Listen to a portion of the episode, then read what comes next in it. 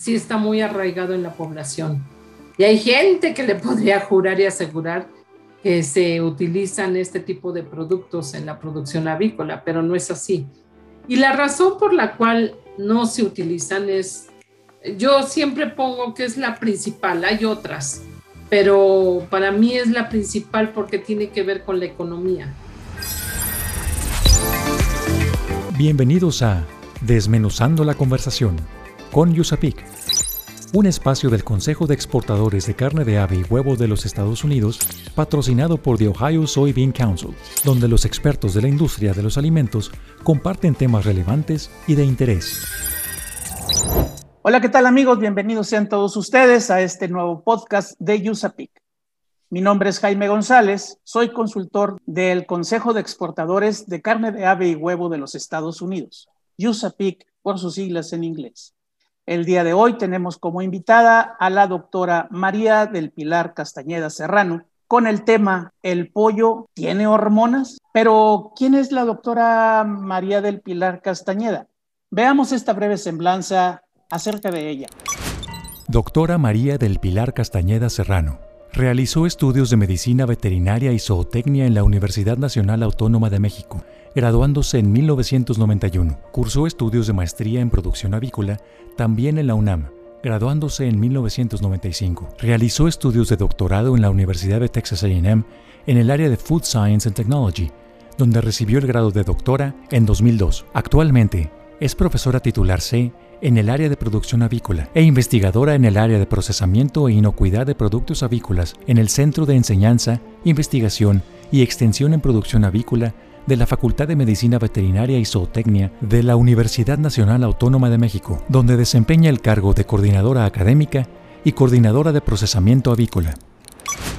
Hola doctora, bienvenida sea usted a este nuevo podcast de USAPIC. Díganos por favor cómo se siente el día de hoy. Muchas gracias, licenciado Jaime. Eh, muchas gracias por la invitación a participar con ustedes en este podcast y gracias a USAPIC por la invitación.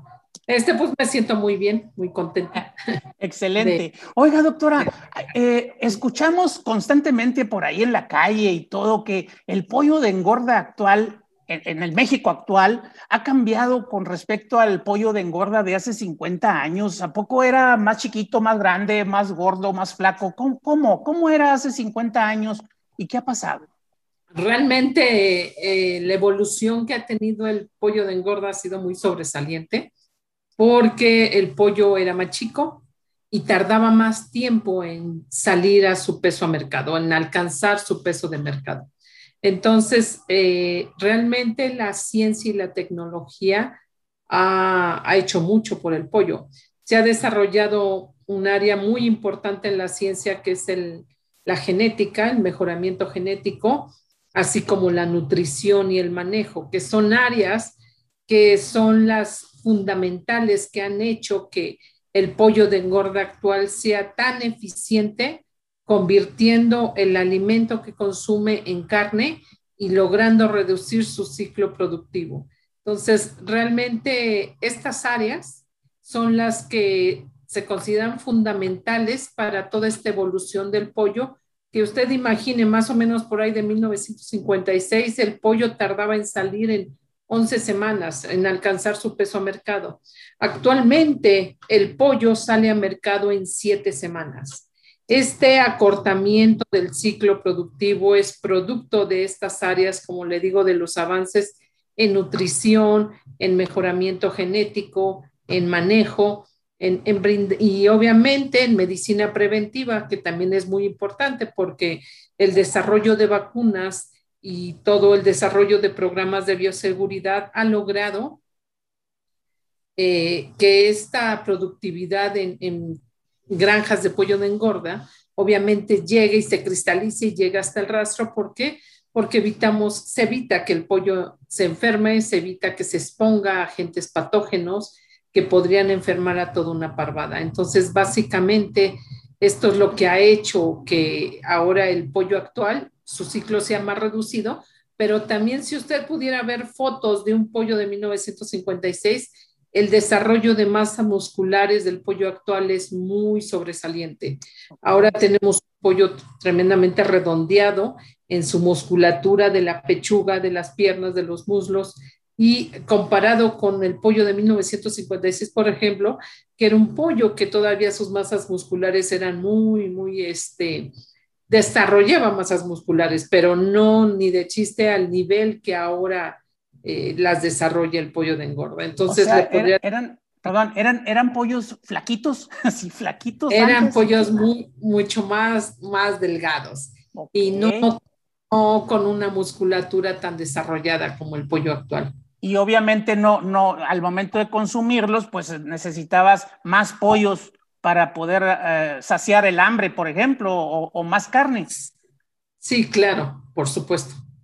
Y sí, por pesos, podrían ser pesos de peso final de un 800, unos 600, de un pollo ya de 11 semanas. Entonces, lo que se ha logrado es una eficiencia productiva realmente impresionante.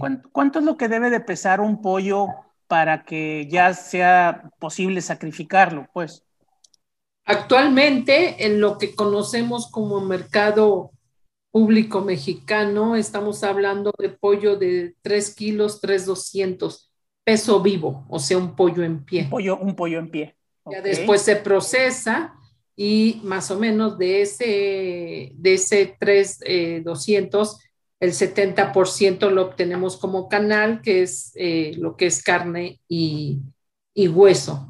¿No? Entonces, un 30% sería eh, lo que son la pluma, las patitas o el cuello, la, cabeza. Las Lo que es pluma, sangre, vísceras, cabeza y patas, así es.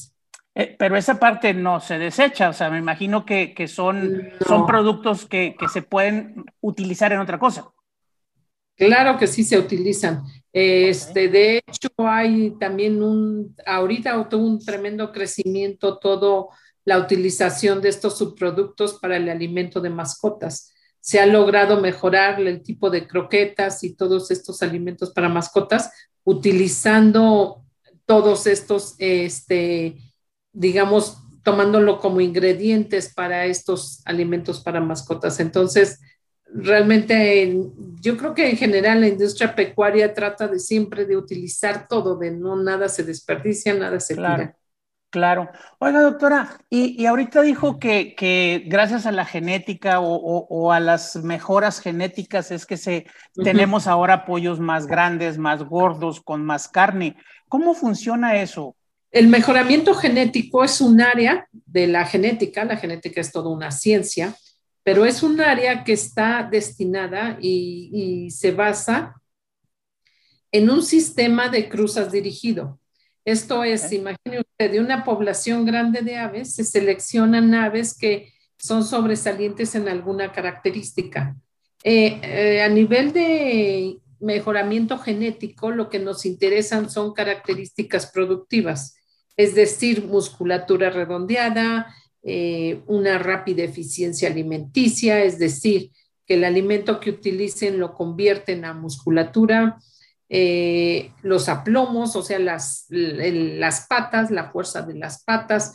Así se van, con base, usted escoge una característica y se va seleccionando aves que son sobresalientes en esta característica, pero voy escogiendo machos y hembras. Y entonces las voy cruzando, las voy cruzando. El macho pisa a la hembra, produce un huevo fértil, lo incubo, nace un pollito y ese pollito lo evalúo en esta característica productiva. Y después ese pollito lo cruzo con una gallina, o eh, eh, si lo cruzo con una gallina, pisa una gallina que también tenga esta característica productiva que yo estoy buscando. Y así voy, sigo un, por eso se le llama que es un sistema de cruzas dirigido, voy cruzando, voy cruzando, voy cruzando, hasta que llega un momento que esta característica se convierte, pasa a ser, formar parte de, los genes que transmite un padre a su descendencia, ¿no? Una madre a su descendencia. Claro. Entonces, cuando en genética se llama, ya fijé un gen, ese gen se hace presente en la descendencia y así es como el mejoramiento genético ha hecho que la avicultura en el área de pollo de engorda sea tan relevante, o sea, y se haya logrado acortar ciclos productivos. Y a lo mejor ahorita lo que nos están escuchando dirán, pero ¿por qué esto no se logra en cerdos o en bovinos? Este, porque es el, el mejoramiento genético ha sido más lento. Es una buena pregunta y qué bueno que se lo cuestionen porque aquí hay una diferencia muy importante en las aves. La brecha generacional es muy reducida. Eso es lo que ha hecho que los avances en mejoramiento genético sean tan rápidos.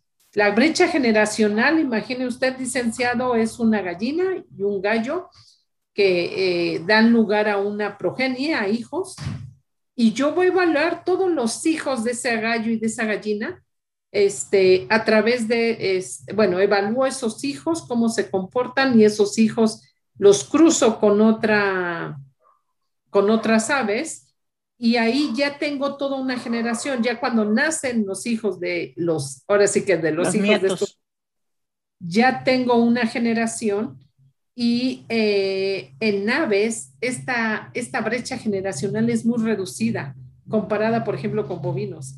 En las aves lo que tardamos en que se presente la madurez sexual son 22, 20, 22 semanas, de ave que estamos hablando, pero en términos generales vamos a manejarlo así, 20, 22 semanas en que una pollita, un gallo crezcan y el macho pise la hembra y este, porque ya se presentó la madurez sexual y ponen un huevo fértil, este se incuba, en 21 días nace un pollito.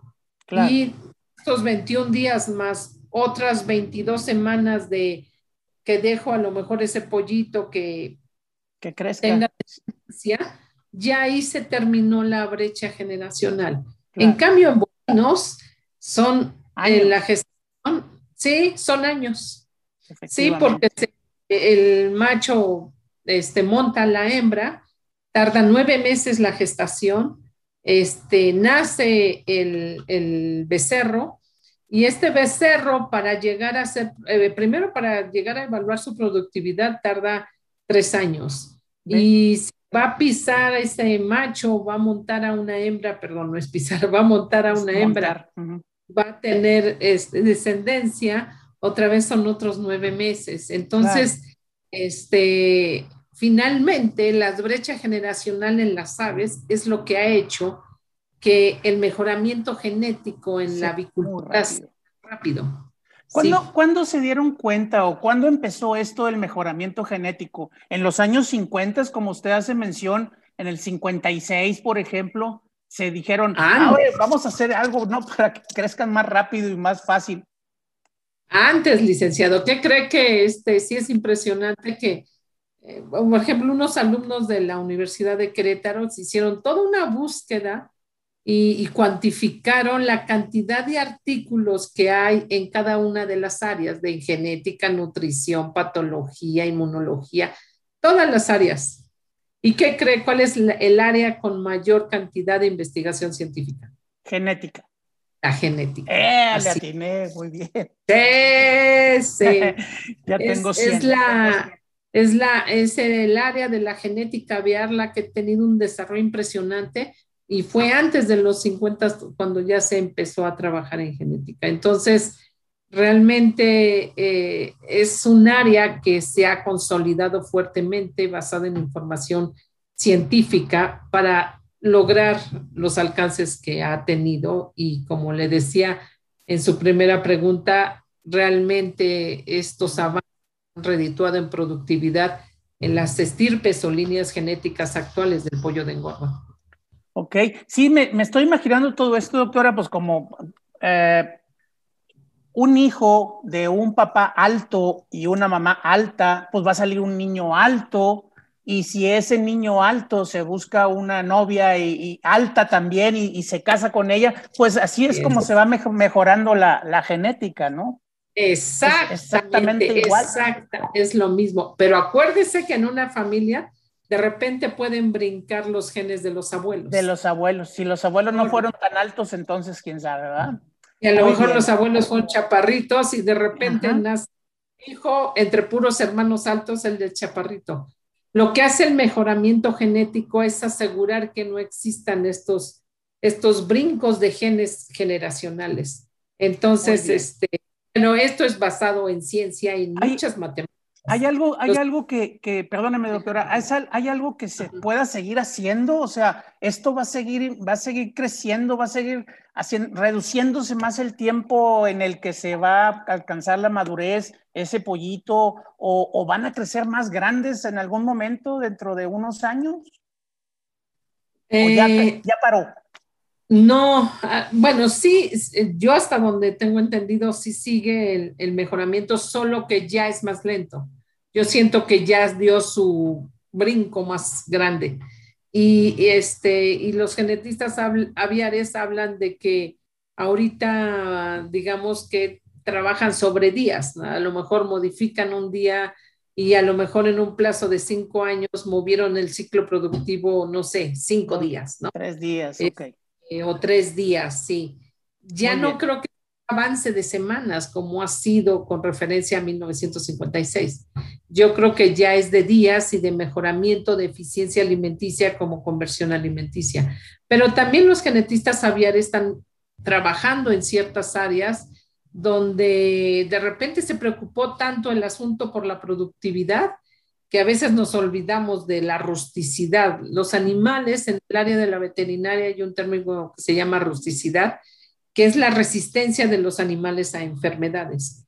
Entonces, eh, las estirpes actuales de pollo y de huevo realmente perdieron la rusticidad por este mejoramiento genético. Entonces, también ya se está trabajando en esta área este, a través del mejoramiento genético de poder retomar estos aspectos de, de resistencia de enfermedades, resistencia al estrés o ciertas, ciertos aspectos que, de alguna manera por darle prioridad a la productividad se dejaron un poquito a un lado y ahorita se está trabajando en esto. En un momento regresamos para seguir desmenuzando la conversación con Yusapik. Una tarea primordial de la oficina de Yusapik en México es promover un mayor acercamiento entre las empresas procesadoras de carne de ave y productos cárnicos procesados con sus contrapartes en los Estados Unidos. El objetivo es aprovechar las fortalezas de cada industria y propiciar una mayor integración comercial a fin de promover un mayor consumo de productos avícolas en la región de Norteamérica y de aprovechar de manera conjunta la apertura de mercados de exportación. Mito. Existe un mito arraigado en el acervo popular respecto al uso de hormonas en la producción avícola. Está basado principalmente en el desconocimiento de cómo se crían, alimentan y qué base genética tienen los pollos hoy. Continuamos con este interesante tema. Estamos desmenuzando la conversación con Yusapik. Estamos aquí otra vez con la doctora Pilar Castañeda con el tema el pollo y las hormonas. Doctora, ya hablamos hace unos minutos sobre el eh, mejoramiento genético, que es lo que hace que los pollos en este momento estén más grandes y más robustos y con más carne. Sin embargo, hay gente que todavía piensa que las hormonas tienen mucho que ver en este proceso de, pollo, del crecimiento del pollo. Eh, es cierto que, se necesitan hormonas o que se les inyectan hormonas a los pollos para poder crecer de esta manera como están ahorita? No, desafortunadamente, este, o sea, no, no se necesitan, pero desafortunadamente existe este mito y desafortunadamente, y es triste, sí está muy arraigado en la población. Y hay gente que le podría jurar y asegurar que se utilizan este tipo de productos en la producción avícola, pero no es así. Y la razón por la cual no se utilizan es, yo siempre pongo que es la principal, hay otras, pero para mí es la principal porque tiene que ver con la economía. Debemos entender que la producción avícola está basada siempre en cualquier producto pecuario, en lograr la producción de un, de un alimento de un producto pecuario al mínimo costo, al más bajo costo. Entonces, esto, esto ¿por qué? Porque eh, si yo tengo un producto, produzco un producto que tiene un costo de producción bajo, obviamente su precio va a ser bajo y va a estar a mayor disposición de, una población más grande. Entonces, eh, siempre el pollo de engorde y el huevo son de las proteínas más baratas que tenemos acceso. Entonces, el, el, punto de buscar y de hacer más eficiente este sistema está basado también en que debo ser muy analítica en que, el, como si yo fuera avicultora o los avicultores lo hacen, de qué voy a utilizar en mi producción que realmente represente un beneficio y realmente tenga un impacto en ser más eficiente. Ahora, por eso es que las hormonas no se utilizan, por eso es que adicionar hormonas al pollo de engorda no tiene un efecto económico. Y es muy fácil entenderlo, licenciado. Las hormonas son productos y los esteroides hormonales, o sea, productos esteroidales, eh, todos, cualquier hormona y cualquier producto esteroidal, tiene un requisito muy importante. Necesita ser eh, administrado por un tiempo prolongado. El factor tiempo que le dicen. El factor tiempo. Hay productos, hay esteroides hormonales muy estudiados, muy analizados y, por ejemplo, los más cortos, los que pueden ser utilizados y tienen el tiempo más corto de acciones 100 días. Por ejemplo, yo pongo un hormonal y tengo que esperar 100 días para observar en el animal una ganancia de peso mayor, o sea, un mayor crecimiento, un crecimiento más rápido. Pero tengo que esperarme ese tiempo porque los esteroides hormonales, las hormonas no actúan rápidamente. Ninguna, o sea, no existen. De hecho, hasta los tratamientos hormonales en niños este, son tratamientos a largo plazo. Por eso, porque son productos que requieren un tiempo para su acción. O sea que, perdóneme, si, si le inyecta hormonas a un pollo y el pollo se tarda 49 días en estar en el tiempo adecuado para el sacrificio y consumo, y entonces la hormona pues, no, no se llegó a, a desarrollar. Entonces, ¿para qué gasté yo en una hormona de crecimiento si no lo va a lograr en el tiempo. Sí, es. Ah, es ese es el punto. Es exactamente ese es el punto. Yo así, de hecho hay un artículo este, en una revista de endocrinología, en estudio, en una revista es un journal para medicina humana, pero donde endocrinólogos, que me da mucho gusto, digo, da gusto que endocrinólogos que seguramente son los médicos que más atienden esta, de repente estas situaciones de niños o niñas con precocidad, ¿no? De este, en caracteres sexuales secundarios. Y entonces, seguramente yo me imagino a endocrinólogos hace algunos años pensando que el pollo tenía la culpa, ¿no? Por este mito tan arraigado. Entonces, por ejemplo, hay un artículo, les digo, es una revista de endocrinología, donde licenciado, le inyectaron apoyos diariamente, diario hormonas, diario. A mí se me hizo impresionante y digo, pobres animales, ¿no? Porque diario les inyectaban, diario. ¿Y qué es lo que encontraron ellos? Los dejaron crecer hasta los 49 días, que es su peso de mercado, y no hubo diferencias, no encontraron, o sea, con un, obviamente en la investigación científica siempre se utilizan tratamientos controles, es decir, un grupo de animales a los cuales no se les pone nada. Se les pone. y, se crían como se cría normalmente el pollo. Y entonces lo que encontraron estos endocrinólogos es que no hubo mayor ganancia de peso o su ciclo productivo no fue más, más corto, sino que ambos tratamientos, los que tenían hormonas y los que no tenían, alcanzaron el mismo peso al mismo tiempo. De hecho, no hubo diferencias entre los pesos. Eh, obviamente esto se hace a través de análisis estadísticos y se dice que no hay diferencia estadística. Esto significa que no hay una gran diferencia entre los pesos de los tratamientos. Entonces, los endocrinólogos fueron los que hicieron estos trabajos y después hay otro estudio de aplicación de hormonas de crecimiento, un tipo de hormona de crecimiento aviar igual hicieron el estudio, estas no eran aplicaciones diarias, pero este, fueron aplicaciones en alimento y tampoco encontraron ningún efecto. Entonces, por eso es que también ustedes pueden encontrar endocrinólogos que les dicen, a mí me tocó una vez en el Canal 11 participar con un endocrinólogo y yo creí que íbamos a discutir y para mi sorpresa él estaba más que informado y dijo, no, no es cierto, no se utilizan ah. hormonas los pollos. Eso es una mentira y siempre ha sido una mentira. Entonces, y le digo, es basado en estos estudios donde se muestra perfectamente que el tiempo del ciclo de pollo de engorda no es suficiente para que estos productos tengan un efecto. Y ahora un punto muy importante, estos productos son muy caros, realmente son costosos. Los esteroides hormonales y las hormonas, la hormona del crecimiento es carísima. Entonces, no representa un beneficio para la producción de carne de pollo.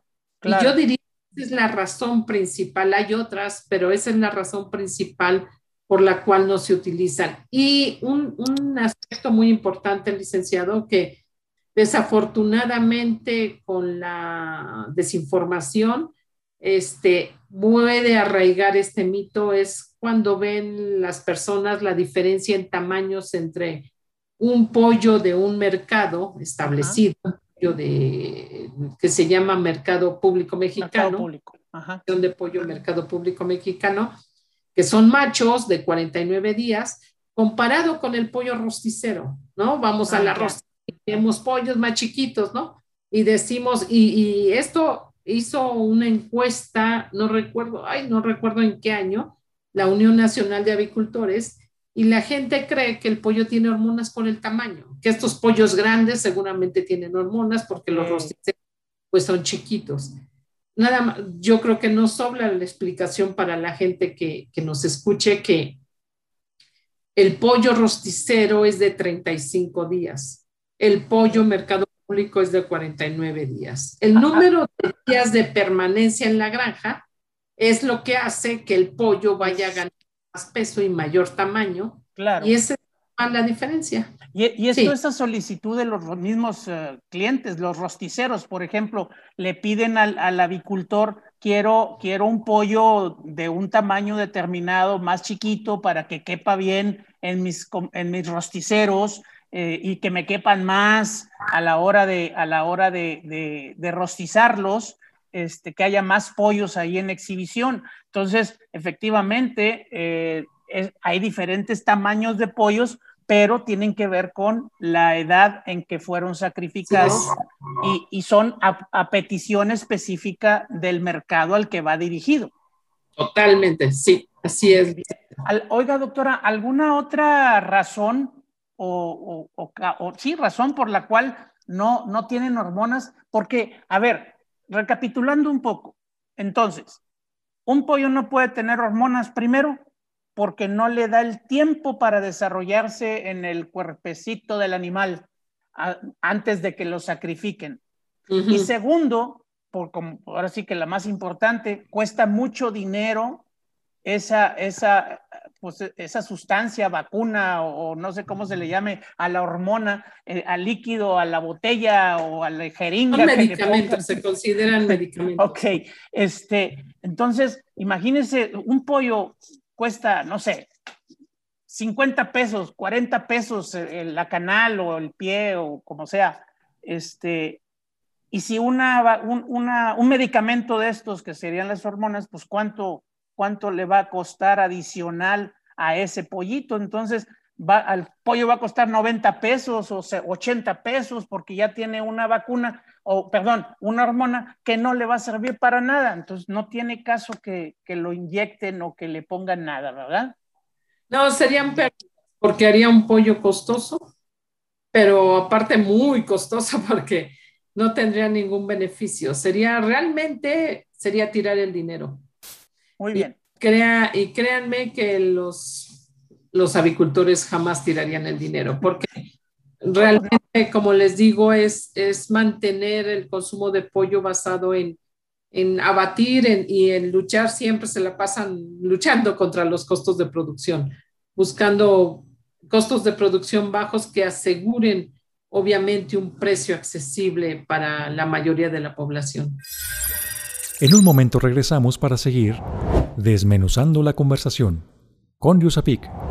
Visítanos en www.usapic.org.mx para que conozcas más de nuestra organización. Además encontrarás información de la industria, productos, recetas, eventos, actividades y el compendio de exportación. Recuerda www.usapic.org.mx. USAPIC se escribe U-S-A-P.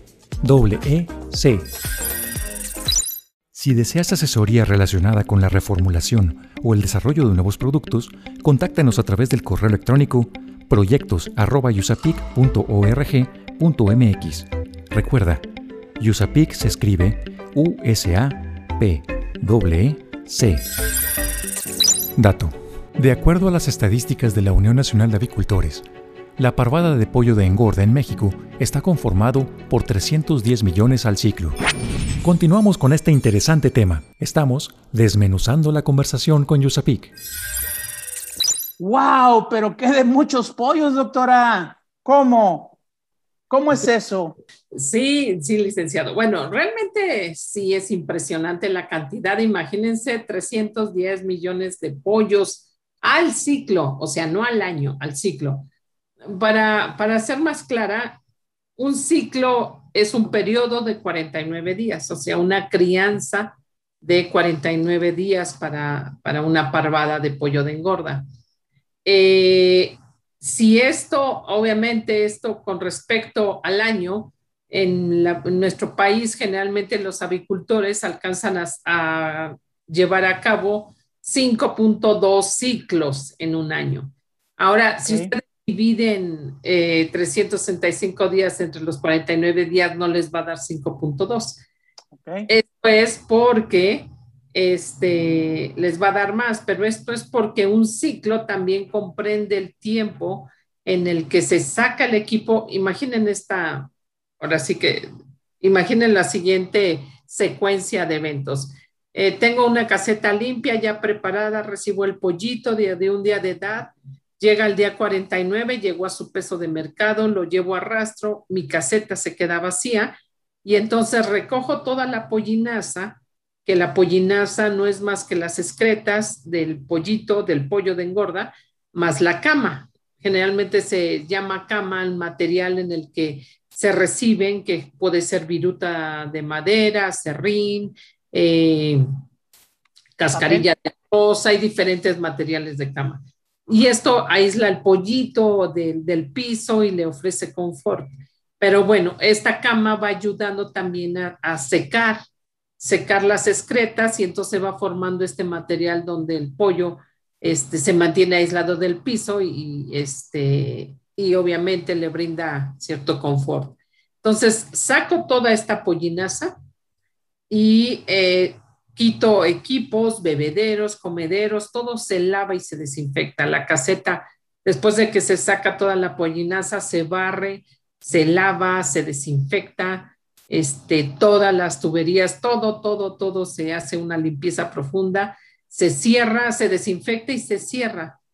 Y ya después, eh, después, ya concluido cierto tiempo que se le llama de reposo, o sea, la caseta se reposa, y esto ayuda a cortar ciclos de si existen ahí microorganismos, ¿no? Entonces, ayuda también desde el punto de vista sanitario.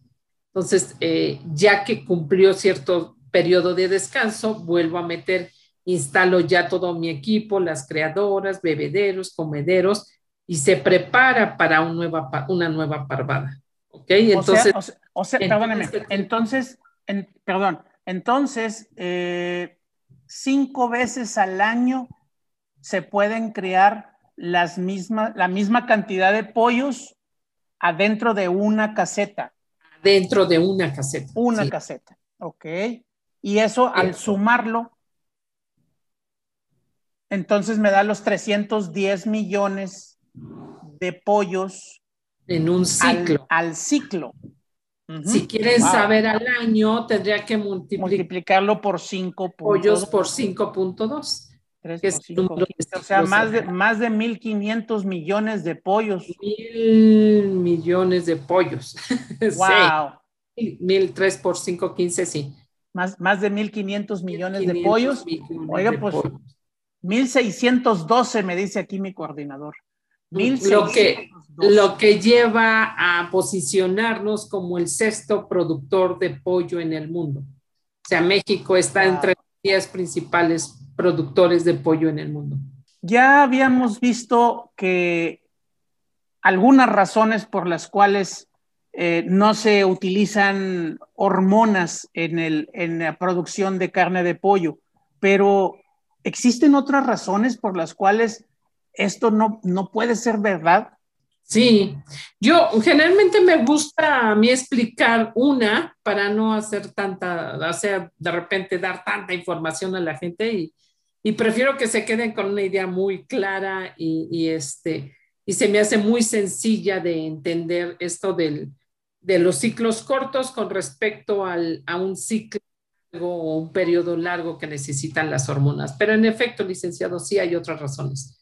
Por ejemplo, si nosotros agregáramos estos productos en el alimento, como son proteínas, el, pollo las va a digerir y nunca las va a utilizar como, como productos hormonales. las va a desechar. La otra es que estos productos generalmente, este, eh, esta investigación científica que les conté que se inyectaban, esa es otra manera, pues se tenían que inyectar diario diario, o sea... 1.612 millones de dosis.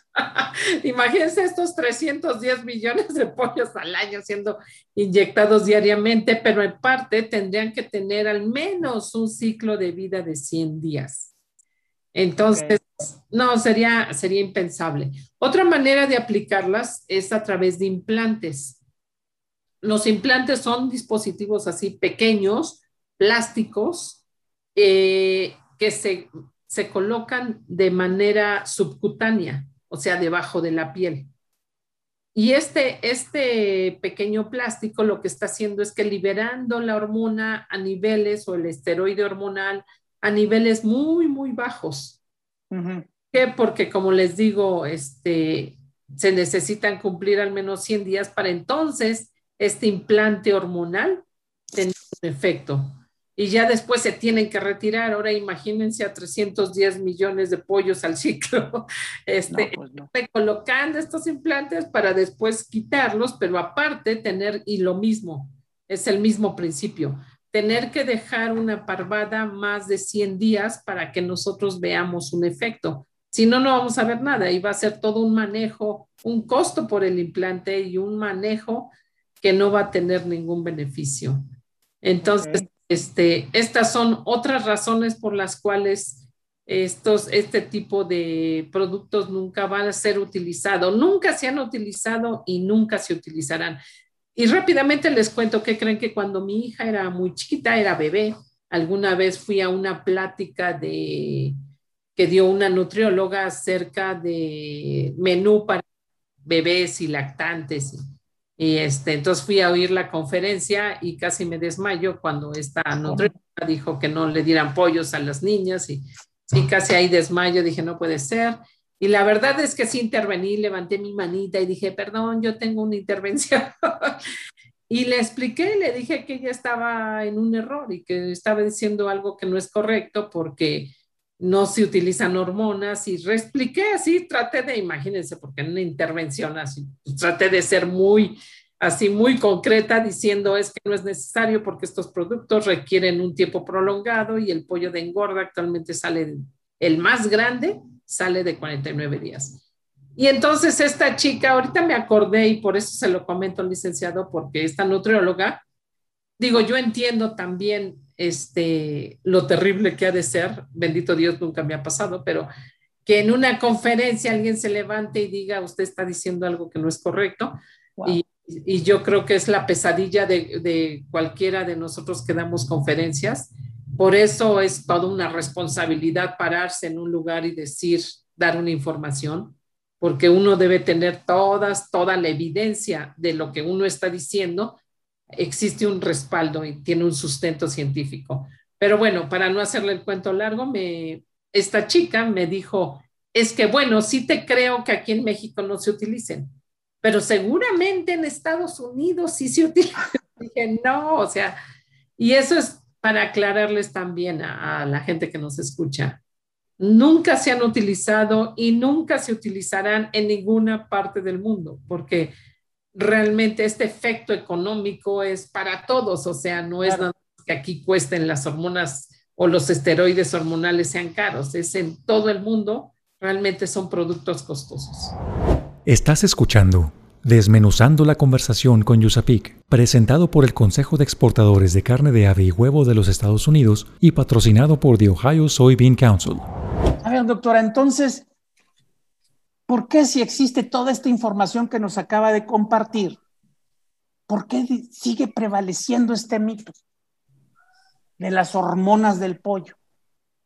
Esa es una muy buena pregunta, licenciada, porque eh, realmente existe la información disponible. Eh, hay artículos que hablan acerca de esto, artículos científicos que hablan acerca de esto. Hay referentes en la avicultura que han escrito artículos acerca de esto, pero sin embargo sigue, sigue existiendo este mito. Y yo no me atrevería a decir que hay un culpable. Yo digo que hay varios. son, son varios. En la experiencia que tengo trabajando en esto, porque es algo en lo que ya llevo algunos años como participando y trabajando, tratando de dar esta información de, y aclarar a la gente esta, esta errónea idea de, del, uso de hormonas en, en los pollos. Le podría decir que primero, número uno es la desinformación. O sea, desafortunadamente hay gente que tiene el poder de un micrófono y que no conoce la producción pecuaria y se atreve a hacer aseveraciones que no son correctas, este, como si tuviera evidencia. Entonces yo creo que hay una profunda desinformación y desafortunadamente hay gente que tiene el acceso a medios de comunicación y de repente dicen cosas que no, no hay un sustento. Okay. Es una, la otra también, desafortunadamente los productores de pollo han contribuido porque eh, en nuestro país y en otros países, por ejemplo en Estados Unidos, yo he encontrado eh, productos eh, que están envasados y en el diseño no es la etiqueta, es todo el plástico que trae la información de la empresa, ¿no? O sea, la marca y todo esto desafortunadamente, lo he visto más en Estados Unidos que en México, pero en México también lo han hecho, de poner la leyenda, este producto no tiene hormonas. Libre de hormonas, yo también lo he visto. O sin hormonas agregadas, lo cual pues hace más fuerte estas, estas, estos mitos, desafortunadamente. Este, yo colaboro con el Instituto Nacional Avícola y sí hemos a nivel de Instituto Nacional Avícola pedido el apoyo a los avicultores que no pongan estas leyendas, porque uno trabaja ¿no? en este afán de dar información y estas leyendas no nos ayudan en nada, ¿no? porque solo refuerzan esta idea de que eh, este, este pollo no tiene hormonas, entonces el otro sí, entonces lo cual es erróneo, porque como les digo, ni aquí, ni en ningún otro país, ni en ningún año se han utilizado hormonas, porque simplemente no son costeables, no son productos que tengan un beneficio. Y, la otra también creo que es otra, otro sector que desafortunadamente no nos ha ayudado y me apena decirlo, pero es el sector médico. Yo creo que le debemos mucho a los médicos más después de vivir pandemias. Yo sí creo que de alguna manera son héroes, ¿no? Este, después de todo lo que hemos vivido, pero desafortunadamente sí existe un sesgo de información para los médicos en cuanto a la producción pecuaria.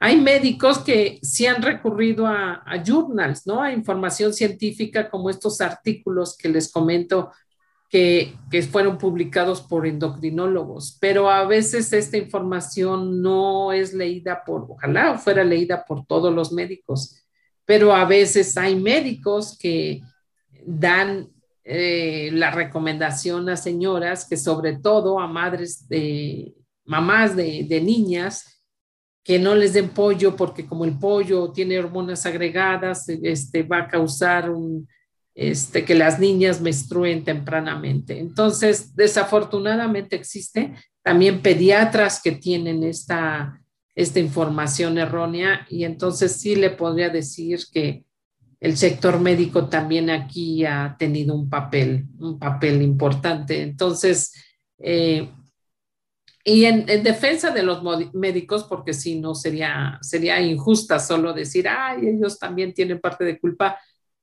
sin, este, sin explicar también que desafortunadamente en los planes de estudio de las carreras de medicina, no solo en México, en otros países también, no existe el conocimiento de lo cómo es la producción pecuaria cómo se produce un litro de leche, cómo se produce un kilo de carne de cerdo, cómo se produce un kilo de carne de pollo o de huevo, no lo, desconocen. Entonces, a veces, ¿no? Este, como pacientes pedimos la recomendación médica y a veces no es la más atinada. Entonces, pues es también la invitación al sector médico que como Instituto Nacional Avícola, como USAPI, como Universidad Nacional Autónoma de México, estamos a, sus órdenes para brindarles y hacer información pertinente.